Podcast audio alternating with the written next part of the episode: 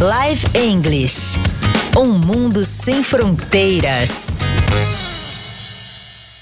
Hey guys, welcome back to this new episode right here, Live English Podcast, Um Mundo Sem Fronteiras. Ai, o episódio de hoje, ele é um tema assim que confunde muito as pessoas, mas com o episódio de hoje você não vai confundir mais. Tenho certeza que eu vou te ajudar.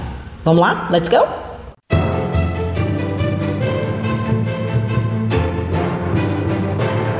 Bom, gente, é o seguinte: any and some and every and now. Que coisa, né? São é, palavras importantes que parecem significar a mesma coisa, mas não significam.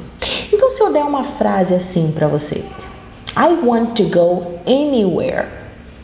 E se eu dizer uma outra frase assim, I want to be somewhere. Ou ainda, vou te trazer mais exemplos. I want to date anybody. Or I want to date somebody. Você deve estar pensando, parece a mesma coisa. O que a Lívia quer dizer? Só que um tem any e o outro tem some.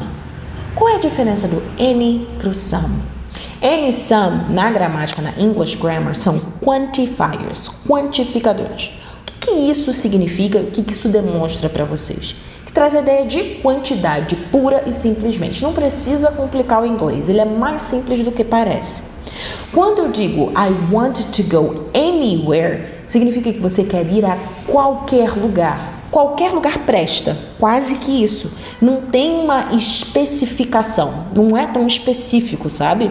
Agora, quando você diz I want to go somewhere, somewhere specific, você traz a especificidade. O some e o any, quando utilizados dentro da frase, você precisa sempre observar o contexto, mas basicamente eles vão querer dizer isso. Eles vão querer dizer que é algo mais indefinido ou definido. I need somebody to love. Eu preciso de alguém para amar. I need anybody to love. Eu preciso de qualquer pessoa para amar. Veja, I don't want to get married to anybody. Eu não quero me casar com qualquer pessoa. I want to get married with somebody. Eu quero me casar com alguém. Alguém dentro dos seus critérios, dos seus termos.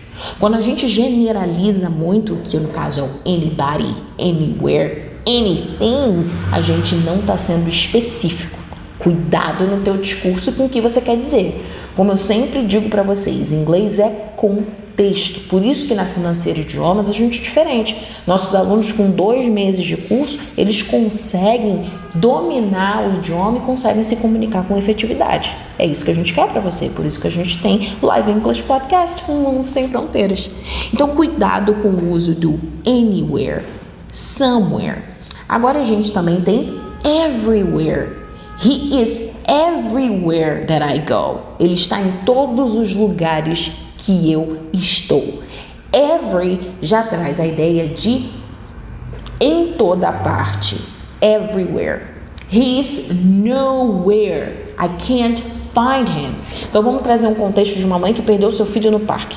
Hey, police officer, can you help me? I can't find my kid. He's nowhere around. Ei, senhor policial, pode me ajudar? Eu perdi o meu filho. Ele não está em nenhum lugar, em nenhuma parte, em lugar algum.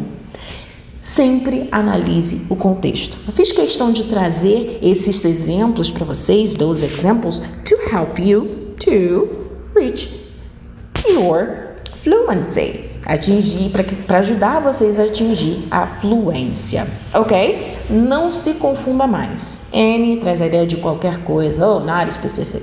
Some já traz uma ideia mais específica. Você sabe o que você quer. Você pode não ter certeza, mas você tem uma ideia do que você quer. Every já traz uma ideia geral. Everybody, everywhere.